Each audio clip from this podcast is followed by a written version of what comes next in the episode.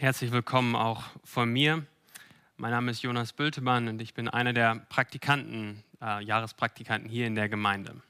Vor etwa zwei Wochen bin ich mit meinem Fahrrad ähm, von zu Hause hier zur Arbeit gefahren, zur Gemeinde und ich stelle mein Fahrrad ab und ich sehe auf der grünen Bank direkt vor der Gemeinde ein Handy liegen, ein Galaxy S8. Und ähm, ja, wenn du das hörst und es dir gehört, dann kannst du das beim Fundbüro abholen. Ähm, weiß nicht, ob wem es gehört. Aber als guter Bürger habe ich gesagt, nein, ähm, du bringst, du musst es jetzt sofort ins Fundbüro bringen und ähm, so dass jemand, der das verloren hat, dort finden kann. Aber während ich das so gedacht habe, kam mir ein zweiter Gedanke. Der zweite Gedanke war, nun ich habe ein iPhone S6.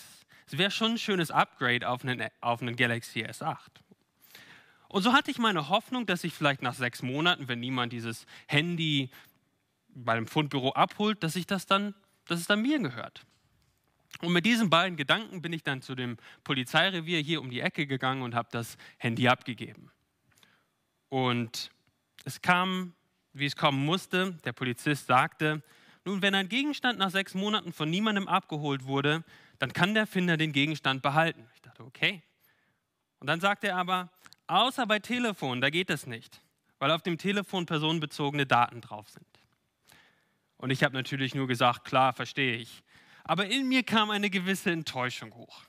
Ja, jetzt habe ich das so pflichtbewusst abgegeben, dann hätte ich doch auch verdient, irgendetwas zu bekommen.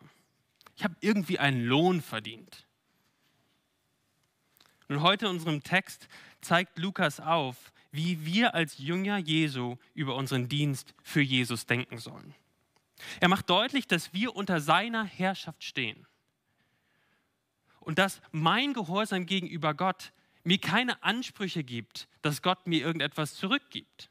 Ja, im Sinne von, ich habe dir doch jetzt so viel gedient, ich habe es verdient, dass du mir XYZ gibst. Du schuldest mir etwas. Du musst mir das jetzt geben. Oder der Gedankengang geht vielleicht so, dass wir uns etwas darauf einbilden, dass ich Gott jetzt diene. Ja, da geht die innere Logik geht da so. Ich bin besser als andere, weil ich Gott so viel diene. Lukas zeigt uns auf, dass solche Gedanken ein falsches Verständnis von Christsein und Jüngerschaft offenbaren. Und Lukas macht es geschickt, ähm, indem er diesen Text genau da platziert, wo er ist. Wenn wir zurückschauen in den Kontext in Kapitel 16, Vers 13, dort redet Jesus zu den Jüngern und er endet, er endet diese, diese Rede zu den Jüngern mit den Worten, ihr könnt nicht Gott dienen und dem Mammon. Das ist Kapitel 16, Vers 13. Aber er sprach das zu einer großen Gruppe, da waren Jünger dabei, es waren aber auch andere Leute dabei. Das sehen wir dann in den Vers 14, die Pharisäer, die hörten es. Und Jesus wendet sich dann an die Pharisäer und sagt ihnen, dass sie sich versuchen, von Menschen selbst zu rechtfertigen, dass sie geldliebend sind, und dass sie Gesetze schaffen und ähm, dass sie letztendlich Menschen von der Wahrheit verführen. Dass sie Menschen wegführen von dem wahren Leben, von dem Evangelium. Und er ähm, redet diese, dieses Gleichnis von dem reichen Mann und dem armen Lazarus. Ja, und während er das so redet, er spricht die Pharisäer direkt an, aber drumherum standen ja noch alle anderen, auch die Jünger. Und in unserem Text wendet sich Jesus jetzt wieder direkt an die Jünger und hat ihnen etwas zu sagen. Und ich weiß nicht, was in den Gedankengängen der Jünger vorgegangen ist. Vielleicht haben sie gedacht, wow, wir sind nicht so wie die Pharisäer. Ich weiß nicht, was, was sie gedacht haben, aber in unserem Text wendet sich Jesus heute an uns und erklärt, wie es positiv aussieht, Gott zu dienen. Er hat gesagt, bei, bei den Pharisäern, da haben wir ein negatives Beispiel. So sollt ihr nicht sein. Selbstgerecht, geldliebend. Und jetzt wendet er sich positiv dahin und sagt, so sollt ihr sein. Das bedeutet Jüngerschaft. Lasst uns den Text lesen aus Lukas 17, die Verse 1 bis 10. Lukas 17, die Verse 1 bis 10. Er sprach aber zu seinen Jüngern, es ist unmöglich, dass keine Verführungen kommen, aber weh dem, durch den sie kommen. Es wäre besser für ihn, dass man einen Mühlstein an seinen Hals hängte und würfe ihn ins Meer, als dass es einen dieser Kleinen zum Abfall verführt. hütet euch. Wenn dein Bruder sündigt, so weise ihn zurecht und wenn er es bereut, vergib ihm. Und wenn er siebenmal am Tag an dir sündigen würde und siebenmal wieder zu dir käme und spräche, es reut mich, so sollst du ihm vergeben. Und die Apostel sprachen zu dem Herrn, stärke unseren Glauben. Der Herr aber sprach, wenn ihr Glauben hättet, so groß wie ein Senfkorn, dann könntet ihr zu diesem Maulbeerbaum sagen, reiß dich aus und versetze dich ins Meer, und er würde euch gehorchen. Wer unter euch hat einen Knecht, der pflügt oder das Vieh weidet und sagt ihm, wenn der vom Feld, wenn der vom Feld heimkommt, kommt, komm gleich, komm gleich her und setz dich zu Tisch.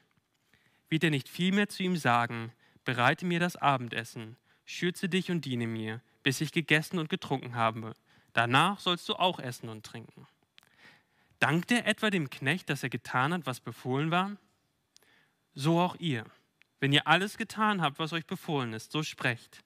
Wir sind unnütze Knechte, wir haben getan, was wir zu tun schuldig waren. Himmlischer Vater, ich bitte dich, dass du uns jetzt auch in der weiteren Betrachtung des Textes hilfst zu verstehen, was es bedeutet, dein Jünger zu sein. Amen. Ich glaube, der Hauptgedanke dieses Textes ist dieser. Wenn du Christ bist, dann ist Jesus dein Retter und dein Herr. Daher diene ihm mit deinem ganzen Leben. Wenn du Christ bist, dann ist Jesus dein Retter und dein Herr. Daher diene ihm mit deinem ganzen Leben. Und das, die Gliederung ist ziemlich klar in unserem Text. Die ersten beiden Verse, dort lesen wir, dass, es, dass wir als Jünger Jesu uns vor der Verführung hüten sollen. Das ist Verse 1 und 2. Verse, Verse 3 und 4, dort sehen wir, dass wir als Jünger Jesu einander ermahnen und vergeben sollen. Und dann in den Versen 5 und 6 sehen wir, dass wir als Jünger Jesu auf Gott vertrauen sollen. Und dann am Ende, die Verse 7 bis 10, sehen wir, dass wir als Jünger Jesu Gott dienen sollen. Also als erstes sagt Jesus jetzt hier, als Jünger Jesu, hütet euch vor der Verführung. Das Erste, was er sagt, ist, es ist unmöglich, dass keine Verführungen kommen. Ja, es ist nicht die Frage, ob Verführungen kommen. Es werden Verführungen kommen. Es ist keine Überraschung, wenn Lehren verkündigt werden, die Gläubige, Gläubige vom wahren Evangelium weglocken. Letzte Woche hat Jonathan ja schon eine solche Lehre angesprochen, das Wohlstandsevangelium, wo Prediger verkünden, dass wenn man nur genug Glauben hat, dass dann alle Probleme weggehen. Man wird gesund, man hat viel Geld, die Beziehungen laufen alle super. Und Millionen von Menschen, besonders in armen Gegenden, werden durch eine solche Theologie verführt. Und arme Leute geben viel Geld zu solchen Predigern. Und sie werden abgehalten vom wahren Reichtum in Christus. Was für eine Verführung. Jesus sagt, Verführung wird kommen. Aber die erste Frage, die wir uns ja dann stellen müssen, wie gehen wir dann mit dieser Verführung um? Weil er sagt ja in Vers 3, am Anfang von Vers 3, hütet euch. Wie gehen wir damit um, wenn Verführung kommt? Und in unserem Kontext ging es ja kurz vorher darum, dass dort Verführer waren. Dort waren die Pharisäer. Pharisäer, die Menschen verführt haben. An anderen Stellen sagt Jesus über diese, Jünger, über diese Pharisäer, dass wenn sie einen Jünger machen, dann machen sie aus ihm ein Kind der Hölle, doppelt so schlimm wie ihr. Dort waren Verführer. Und Jesus sagt den Jüngern jetzt, habt Acht. Habt Acht besonders auf die Kleinen. Und die Kleinen kann in, in, anderen Kontexten kann das Kinder bedeuten. Aber ich glaube, hier ganz besonders bedeutet es Gläubige, die in der Gefahr stehen, verführt zu werden. Leute, die nicht viel Macht haben. Ja, in Kapitel, das Ende von Kapitel 16 hat ja so geendet, dass dort dieser arme Lazarus war. Also Gläubige, die arm sind, die schwach sind, Habt Acht, dass Menschen diese Leute nicht verführen. Wie, wie haben wir Acht, dass so etwas nicht passiert?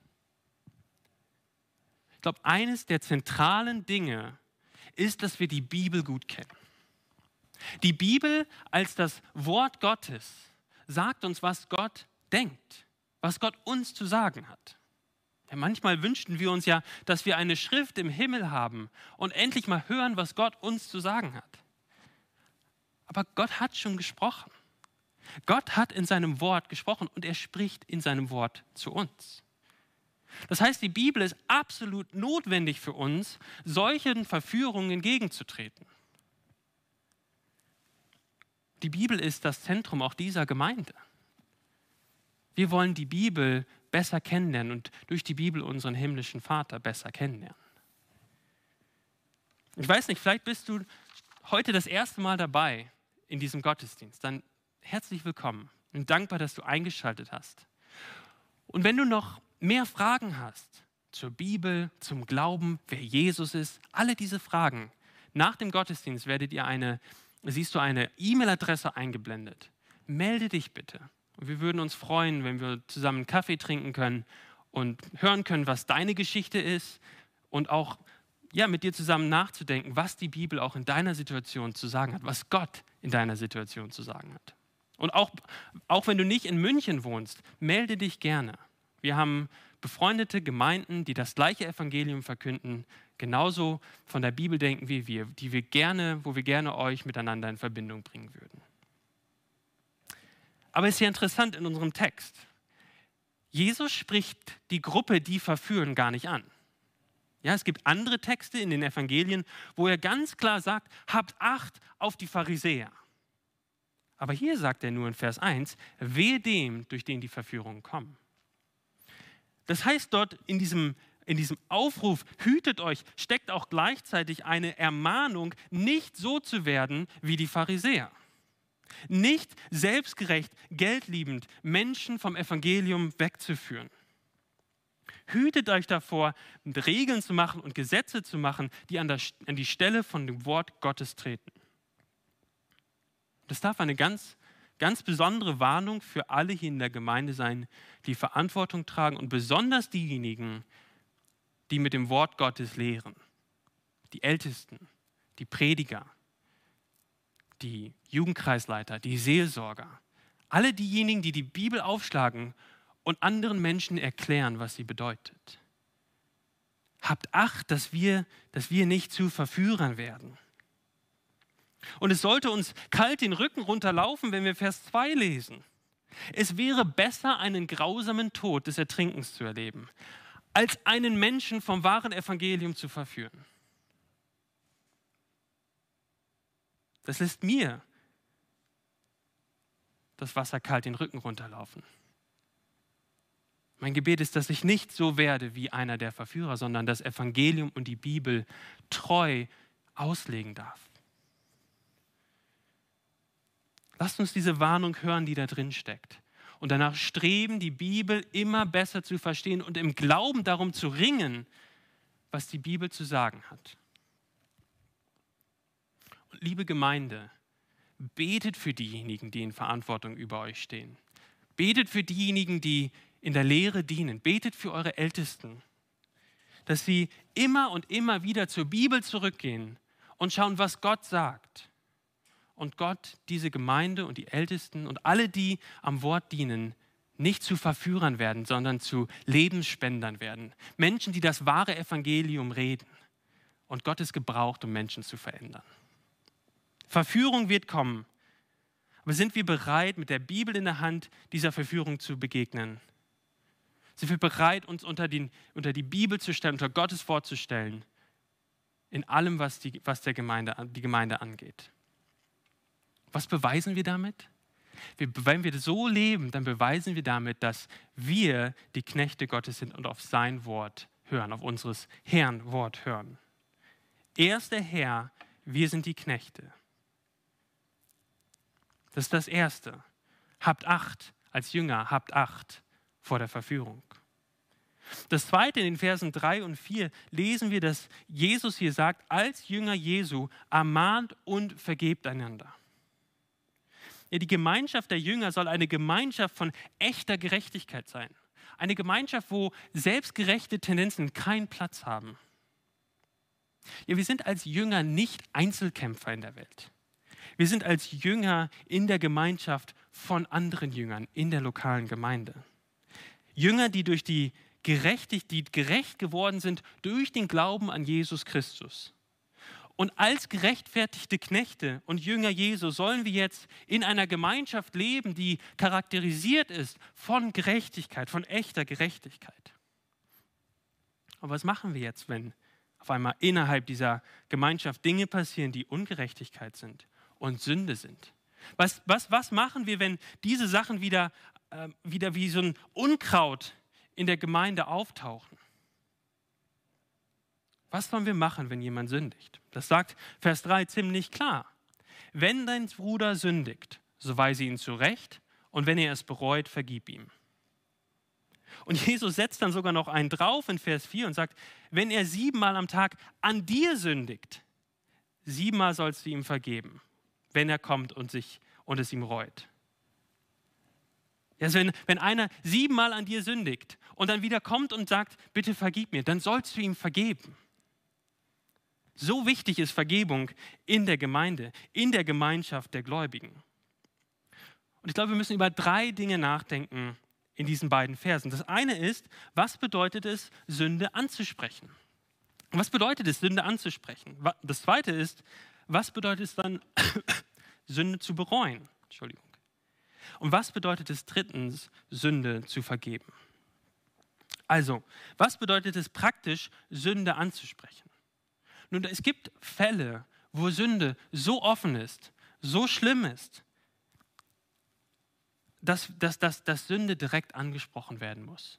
Und wir haben eine solche Anweisung von Jesus in Matthäus 18, wo er sagt, nun, wenn du einen Bruder sündigen siehst, dann geh zuerst alleine hin und weise ihn zurecht. Und wenn er es bekennt und äh, bereut, dann vergib ihm und dann ist das Ding vorbei. Aber wenn nicht, dann nimm noch ein oder zwei mit dir tu das Gleiche. Wenn er dann bereut, nun dann, dann, ist, es, dann, dann, dann ist es vorbei. Aber wenn er, nicht, wenn, er es nicht, wenn er es nicht bereut, dann bring es vor die Gemeinde und die Gemeinde hat dann die Verantwortung zu entscheiden, was zu tun ist. Ob dieser, diese Person auch von der Gemeinschaft der Gerechten ausgeschlossen wird, weil diese Person nicht bereit ist, seine eigenen Sünden anzuerkennen. Aber manchmal ist das ja auch gar nicht so klar. Man hat vielleicht eine Vermutung vielleicht ein blödes Gefühl, dass da irgendwas im Busch ist, dann beobachte es weiter. Rede nicht mit anderen darüber, was du vielleicht denkst, dass der andere getan hat.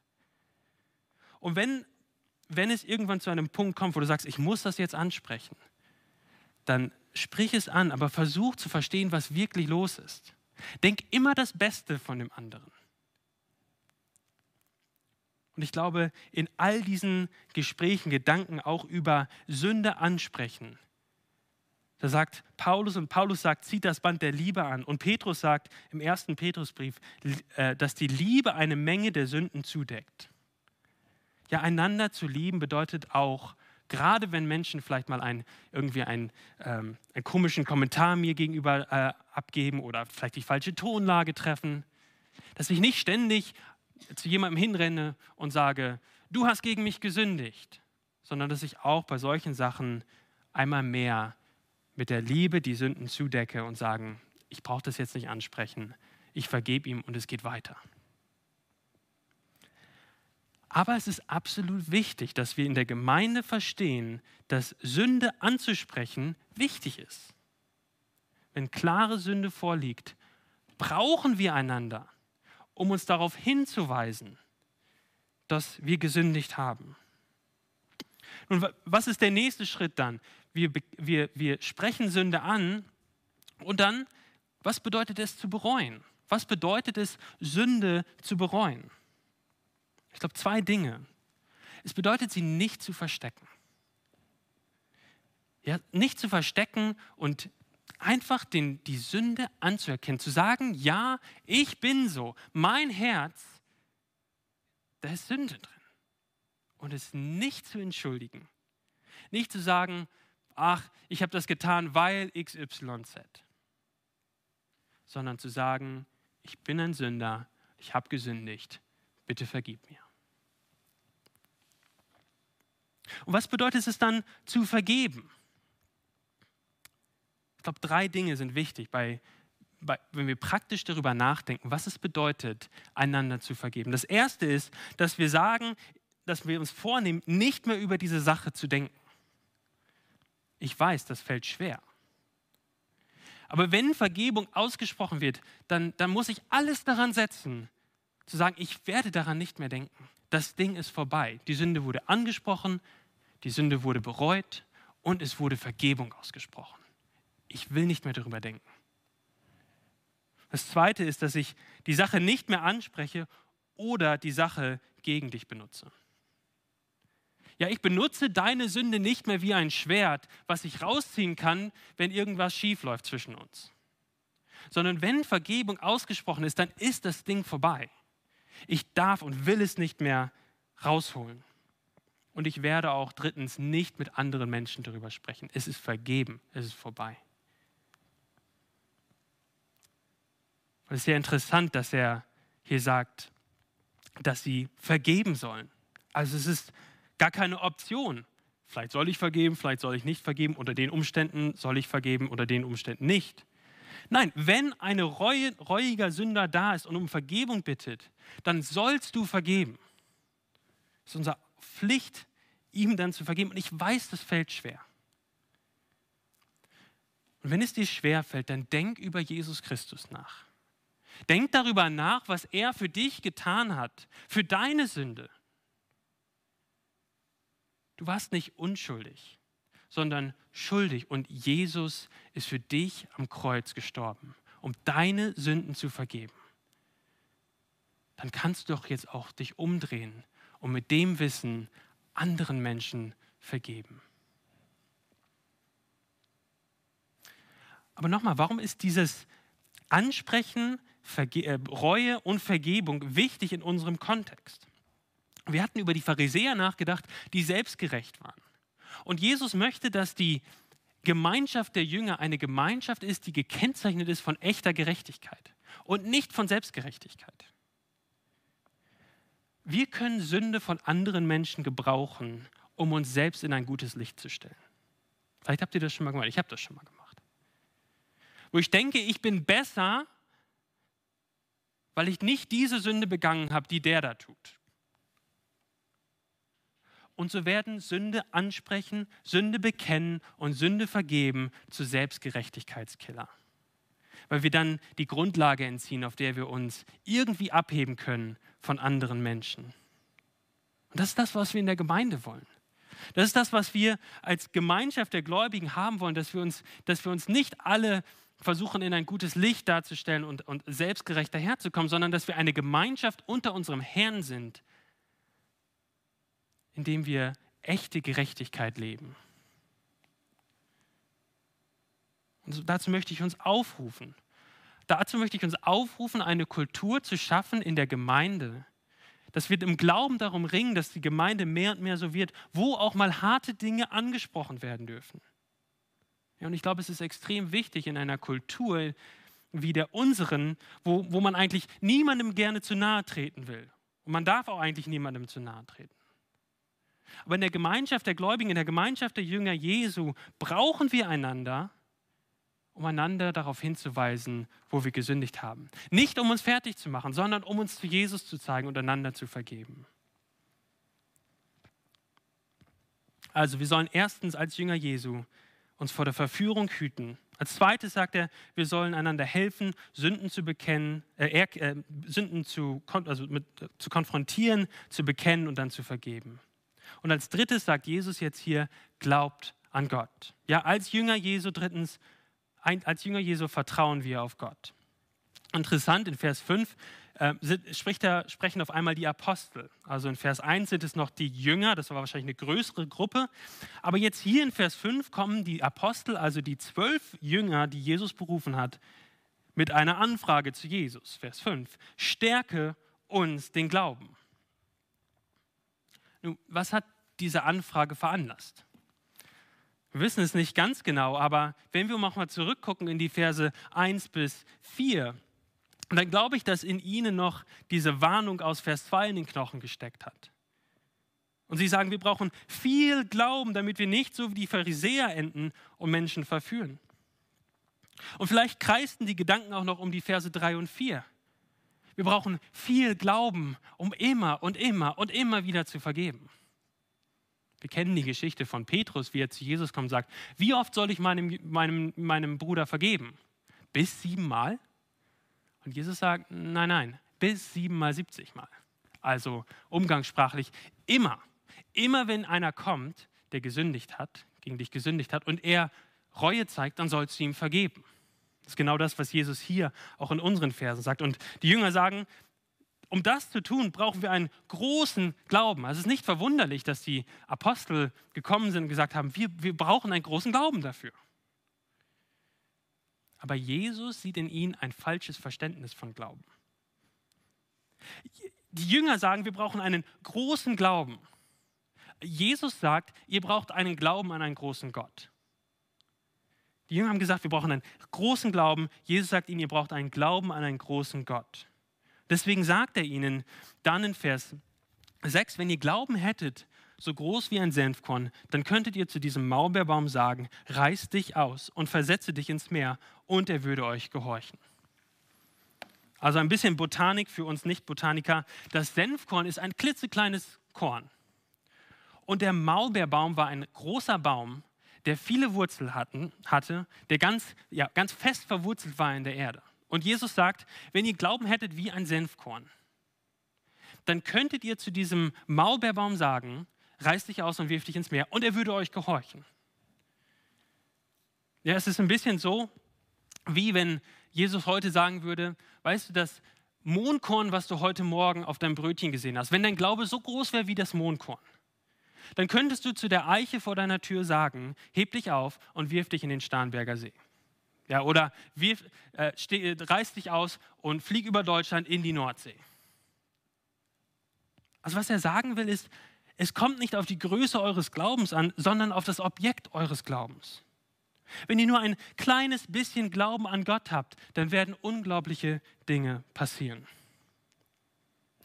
Ich möchte, euch, möchte, dass ihr euch zwei Seen vorstellt. Ja, der eine See, etwa Ende November, Anfang Dezember in München, und es hat gerade so zwei Nächte, was gab es, minus fünf, minus fünf Grad Temperaturen. Und ihr geht mit eurem Hund spazieren und alles ist wunderschön. Es ist, ähm, die, die, Bäume sehen weiß aus, es liegt Schnee auf, den Bergen, auf, den, auf dem Boden und auf den, auf den Bäumen. Und, der, und da ist ein See und der ist schön zugefroren. Das ist der eine See. Der andere See ist ein See im Norden von Schweden am Ende von Januar und Anfang Februar. Ja, habt ihr diese beiden Seen vor Augen? Du brauchst Glauben, um auf zugefrorenes Wasser zu gehen. Du brauchst Glauben dazu. Ja, du musst an das Eis glauben, dass es dich hält, wenn du da drauf gehst. Nun, du kannst den größten Glauben auf der Welt haben, den festesten Glauben auf der Welt haben, dass das Eis in München am Ende vom November dich hält. Ja, und du gehst mit deinem großen Glauben mit Anlauf auf diesen See und du brichst ein und stirbst. Ja, aber vielleicht stirbst du nicht, aber du brichst ein und jemand rettet dich. Das Eis wird dich nicht halten. Es ist nicht dein großer Glaube, der dich hält, es ist das Eis, das dich hält oder nicht hält. Das heißt, du kannst den größten Glauben haben, wenn das Objekt deines Glaubens nicht sicher ist, dann macht dein großer Glauben überhaupt nichts. Aber jetzt stell dir jemanden vor, der noch nie Eis gesehen hat. Er ist aufgewachsen, hat noch nie Schnee, noch nie Eis gesehen und warum auch immer, keine Ahnung warum, aber er fliegt nach dem Norden von Schweden und steht vor diesem anderen See. Vor dem See Ende Januar, Anfang Februar im Norden von Schweden. Und jemand sagt ihm, weißt du, wenn, wenn, wenn Wasser unter 0 Grad kommt, dann gefriert das und wenn es lange genug friert, dann kann man darüber laufen. Und er sagt, äh, also da bin ich mir ja nicht so sicher. Und er sagt, doch, doch, das Eis ist dick genug, es hält dich. Und diese Person mit ganz, ganz kleinem Glauben mit Trippelschritten wagt er sich die Böschung runter auf den See und oh Wunder, es hält. Er hatte ganz kleinen Glauben, aber er hatte Glauben an dieses Objekt, den See in Schweden, der dick genug war, um ihn zu tragen. Und genauso ist das mit uns auch. Es ist nicht der große Glaube oder der kleine Glaube, der dich hält. Es ist das dicke Eis, das dich hält. Wenn du auf Jesus Christus vertraust und auf dich auf ihn verlässt und ihm vertraust, dann wird er dich halten. Ja, nochmal, es geht nicht um die Größe deines Glaubens, sondern um das Objekt des Glaubens. Also was passiert denn jetzt so unglaubliches Großes in der Welt? Ja, Jesus sagt ja, das ist ja, da werden unglaubliche Dinge passieren. Ja, wenn Hakan, unser Hausmeister, vor der Tür Büsche ausreißt, dann setzt er sich nicht hin und versucht mit Senfkornglauben diese Büsche auszureißen. Er nimmt sich einen Spaten. Was genau ist es hier, was ein so großes Wunder ist? Ich glaube, wir können viele Dinge sagen, aber in unserem Kontext, glaube ich, sind zwei riesengroße Wunder, wenn eine Gemeinde stark in der biblischen Lehre und Einheit steht und sich nicht vom Zeitgeist beeinflussen lässt und nicht Verführung nachgibt. Und wenn das der Fall ist, dann können wir uns nicht auf die Schulter klopfen und sagen, guckt uns mal an mit unserem großen Glauben. Nein, nein, wir müssen bekennen, wir haben keinen großen Glauben, wir haben einen kleinen Glauben, aber wir haben einen kleinen Glauben an einen großen Gott, der Gnade geschenkt hat, dass diese Gemeinde treu in der Lehre der Bibel steht. Das ist das eine. Das andere große Wunder ist, dass, ähm, dass in einer, wenn, wenn das in einer Gemeinde passiert, ist, dass Sünde angesprochen werden, Sünde bekannt werden, Sünde vergeben werden. Das ist ein Wunder. Ein Wunder, dass wir, uns, dass wir es nicht in uns hineinfressen, und nicht benutzen, um es abzugrenzen, sondern dass es wirklich wahr wird, dass Menschen einander Sünden mit sich, mit sich konfrontieren, einander konfrontieren, bereuen und vergeben. Das ist ein Wunder. Das ist auch nichts, worauf wir mit uns, uns auf die Schulter klopfen können und sagen können, wow, wir haben so großen Glauben. Nein, nein, nein. Wir hier auch hier in der Gemeinde FEG München Mitte, viele, alle von uns haben keinen Riesenglauben. Aber wir glauben mit unserem kleinen Glauben an einen großen Gott. Das gilt auch für dich persönlich. Und ich, ich muss das auch immer wieder hören. Wie oft verzweifle ich an meinem kleinen Glauben. Und was Jesus mir und dir heute Morgen zusagt, ist, schau auf mich. Ich bin ein Objekt, das richtige Objekt deines Glaubens. Ich werde dich halten.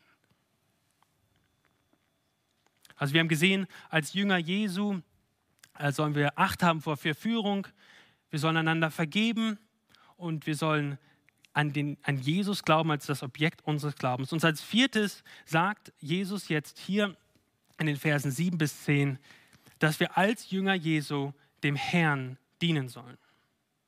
Und Jesus benutzt eine alltägliche Situation, um das zu verdeutlichen. Er sagt, er ist ein Knecht und ein Herr. Und der Knecht geht auf das Feld und bearbeitet das Feld und äh, kommt nach Hause. Und Jesus fragt dann äh, in Vers 7, äh, wer unter euch hat einen Knecht, der pflügt oder das Vieh weidet und sagt ihm, wenn der vom Feld heimkommt, komm gleich her und setz dich zu Tisch. Wird er nicht vielmehr zu ihm sagen, bereite mir das Abendessen, schürze dich und diene mir, bis ich gegessen und getrunken habe, danach sollst du auch essen und trinken. Jesus sagt, das ist ganz normal. Wenn jemand ein Knecht ist, dann tut er das, was der Herr ihm aufträgt. Und es gibt einen klaren Unterschied zwischen dem Knecht und dem Herrn. Der Knecht dient dem Herrn und erst nachdem der Herr gegessen hat, darf auch der Knecht essen. Und er setzt auch noch mal einen drauf in Vers 9 und sagt, dankt er etwa dem Knecht, dass er getan hat, was befohlen war? Ja, der Knecht ist, muss es tun, weil er Knecht ist. Und er sagt, so auch ihr festsehen. So auch ihr, liebe Jünger, ihr seid Knechte und tut das, was euch als Knechte aufgetragen wurde. Ihr habt nichts, worauf ihr stolz sein könnt. Es gibt nichts, was ihr gebrauchen könnt, um euch voneinander abzugrenzen. Ihr habt getan, was von euch gefordert wurde. Und damit es ganz, ganz deutlich wird, legt Jesus den Jüngern den, die Worte in den Mund, die sie, die sie sagen sollen. Das ist Vers 10. Wenn ihr alles getan habt, was euch befohlen ist, so sprecht, wir sind unnütze Knechte. Wir haben getan, was wir zu, zu tun zu schuldig waren. Und nochmal im Kontext haben wir gerade gesehen, wie die Pharisäer selbstgerecht waren. Das war das negative Beispiel. Hier ist jetzt das positive Beispiel der Jünger, wie sie leben sollen. Dass sie eben nicht selbstgerecht leben sollen, sich nicht Dinge rausnehmen sollen, um, um dann darum herum ihre Identität zu bauen und zu sagen, ich bin besser als andere. Wir sehen das in, in drei Dingen. Das eine ist, dass Jesus hier sagt, als Knechte tut ihr nur das, was euch befohlen war. Ja, die Pharisäer haben ihre eigenen Gebote aufgestellt. Jesus sagt den Jüngern als der Herr, gibt Jesus vor, was wir zu tun haben. Das sind nicht unsere eigenen Gebote und Wünsche. Wir haben auch keinen eigenen Besitz, mit dem wir angeben können oder mit dem wir uns abgrenzen könnten. Wir sind Knechte von Jesus. Das heißt, alles, was mir irgendwie gehört, wo, was ich denke mir gehört, gehört Jesus als meinem Herrn. Und wir haben nichts und können nichts tun, um unseren eigenen Status zu verändern. Wir sind Knechte Jesu Christi und gehören unserem Herrn. Jesus zeigt auf, wie radikal Jüngerschaft ist. Wir sehen das auch bei Paulus. Paulus hat so gelebt. Wie, wie beginnt Paulus seine Briefe? Er sagt immer und immer wieder, ich Paulus, Knecht Jesu Christi. Paulus sagt auch im Römerbrief, dass wir immer irgendeines Knechtes sind. Du bist entweder Knecht und Abhängiger von der Sünde, von deinen eigenen Wünschen und Gefühlen, von den Meinungen von anderen, was auch immer es ist. Du bist entweder Knecht davon oder du bist Knecht Jesu Christi. Und es ist ein Problem, wenn wir eine Unterscheidung machen zwischen Jesus als unseren Retter auf der einen Seite und Jesus als unseren Herrn auf, auf der anderen Seite. Jesus als unser Retter ist immer auch, immer auch der Herr, der uns zu sagen hat, was Sache ist. Und als Herr, wenn wir Jesus als Herrn haben, dann ist er immer auch unser Retter. das bedeutet, dass wir Knechte von Jesus Christus sind. Und das bedeutet, dass wir das in allen Lebensbereichen sind. Es gibt keinen Lebensbereich in deinem Leben, das da ausgeschlossen wäre. Du als Christ bist Jesus es schuldig, ihm nachzufolgen. Es gibt nichts, was in deinem Dienst, den du für Jesus tust, das du gebrauchen könntest, um dich irgendwie abzuheben vor anderen.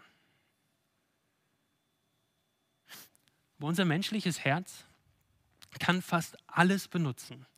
Es kann fast alles benutzen, um sich von anderen Gläubigen abzugrenzen und ein gutes Licht zu rücken. Unser menschliches Herz offenbart eine tiefe ja, wo wir uns manchmal selber drüber ähm, selber erschrecken. Ich habe die Bibel regelmäßig gelesen. Ich lese sie sogar einmal im Jahr durch. Oder ich gebe den Zehnten in die Gemeinde. Ich habe mehr Gespräche als andere über den Glauben. Meine Kinder verhalten sich besser als andere. Ich habe keinen Fernseher. Ich habe kein Twitter. Ich habe kein Facebook. Für mich sind echte Freundschaften wichtig, nicht so wie die, die Twitter und Facebook haben. Ja, merkt ihr, das sind ja alles teilweise keine schlechten Dinge. Aber wir können, unser Herz kann alles benutzen, um sich von anderen Menschen abzugrenzen. Und ich glaube, es gibt zwei Kategorien, in denen wir da denken können. Das eine sind die Segnungen Gottes, die, uns, die, die Gott uns gibt. Segnungen Gottes, die wir als Werkzeug benutzen können, um uns selbst in ein besseres Licht zu rücken, selbstgerecht zu sein. Zum Beispiel die, Gehorsam, die, die gehorsamen und ungehorsamen Kinder. Es ist ein Segen Gottes, wenn Kinder gehorsam sind. Und natürlich hat das auch mit Erziehung zu tun, das, das will ich auch gar nicht absprechen. Aber am Ende des Tages können wir Eltern uns nicht auf die Schulter klopfen und sagen, guck mal, wie toll ich meine Kinder erzogen habe. Es ist ein Segen Gottes und was wir sagen können am Ende des Tages, wenn unsere Kinder aus dem Haus sind, wir haben getan, was wir vor Gott zu tun schuldig waren ja, Segnungen Gottes, die wir benutzen können, um uns von anderen abzugrenzen. Das andere ist die Hingabe zu Gott, zum Beispiel das Bibellesen. Zu sagen, wir sind so hingegeben, wir sind so viel besser als die anderen. Du kannst in deinem Leben auf nichts zeigen, das dich in irgendeiner Art und Weise besser stellen würde als der andere in der Gemeinde. Und ich muss bekennen, dass ich das auch manchmal mache. Dass ich über mich so denke, dass ich denke, weil ich das und das tue, bin ich vielleicht besser als andere. Versuche mich selbst zu rechtfertigen. Und ich benutze dabei Dinge, die ich zu tun schuldig bin, um mich von anderen abzugrenzen. Und, und vielleicht geht es dir ähnlich. Ja, und lass diesen, diese Wahrheit unseres Hochmuts und deiner Selbstgerechtigkeit ja, lass das dich wie in einem Horrorfilm erschaudern, zu sehen, wie tief Sünde und Sündhaftigkeit auch in unseren Herzen, auch in uns Christen noch drin steckt. Und es ist ein guter Ort, da zu sein, zu erschaudern. Es ist gut, weil wir dann zu demjenigen uns hinwenden können, der immer perfekt gelebt hat, der vollkommene Knecht Gottes, der für unsere Sünden gestorben ist am Kreuz, der aufgrund unserer Vertre Übertretungen ans Kreuz gegangen ist und da bezahlt hat. Er stirbt für unser Versagen. Und nach seiner Auferstehung, der Himmelfahrt, hat er seinen Geist gesandt, der, zu, der unsere Herzen verändert. Und nun können wir als Knechte Gottes mehr und mehr so werden wie echte Knechte Gottes. Du, du kannst nicht aus eigener Kraft so leben, aber durch den Heiligen Geist in ihm wirst du fähig sein, mehr und mehr und mehr Knecht, echter Knecht Jesu zu sein und sich nicht über ihre, seine Taten, über meine Taten zu definieren und zu sagen, ich bin irgendwie besser. Als Christen wissen wir, dass wir Jesus nicht nur als Herrn haben. Jesus ist nicht der gewalttätige Herr, der einfach immer nur tut, was er will und, und wir Menschen ihm komplett egal sind. Wir kennen, uns, wir kennen Jesus als unseren Herrn und unseren Retter. Das heißt, wenn wir zu unserem Herrn kommen und unsere Sünde bekennen, dann ist er treu und gerecht und vergibt uns. Wir brauchen seine Bestrafung nicht befürchten, weil die Bestrafung auf den Knecht Gottes, Jesus Christus, gefallen ist, an unserer Stadt. Und wenn das der Fall ist, wenn Jesus sich für uns hingegeben hat, dann ist alles, was er uns erzählt, was wir tun sollen, das Beste für uns. Jesus, unser Herr, ist unser Retter und unser Retter ist unser Herr. Und das, was er sagt, was wir tun sollen, ist immer zur Ehre Gottes und immer zum Besten für uns selbst, auch wenn wir es vielleicht in der einen oder anderen Situation nicht sehen in dem Moment. Vertrau auf Jesus Christus, der dein Herr ist und dein Retter, dass er es gut mit dir meint. Wir haben also gesehen, wir haben vier Dinge gesehen, wie wir als Jünger Jesu leben sollen. Das erste war, dass wir uns vor Verführung hüten sollen, mit der Bibel in der Hand und ausgerüstet mit dem, mit dem Wort Gottes gegen diese Verführung anzukämpfen und aufzupassen, dass diese Verführung nicht durch mich kommt. Und das Zweite ist, dass wir danach streben sollen, ein, eine, eine Gemeinschaft zu schaffen, wo echte Gerechtigkeit herrscht, wo wir nicht selbstgerecht sind und wo wir anfangen, Sünde anzusprechen, Sünde zu bekennen, Sünde zu vergeben. Eine Gemeinschaft von Christen sind, wo das Objekt der Mittelpunkt unseres Glaubens ist. Nicht unser großer Glaube, unser großer Glaube, sondern der große Gott unseres kleinen Glaubens. Und es bedeutet, dass wir als Christen Jesus dienen, weil er unser Herr ist. Und wenn wir so leben, wenn wir das beherzigen, dann werden wir eine Gemeinde sein, die nicht so, wie, nicht so ist wie die Pharisäer, die nicht selbstgerecht umherstolziert sind. Nein, dann werden wir eine Gemeinde sein, die Gott viel Ehre bringt und der Welt um uns herum zeigt, dass ein Leben als Christ das beste Leben ist. Lasst uns beten.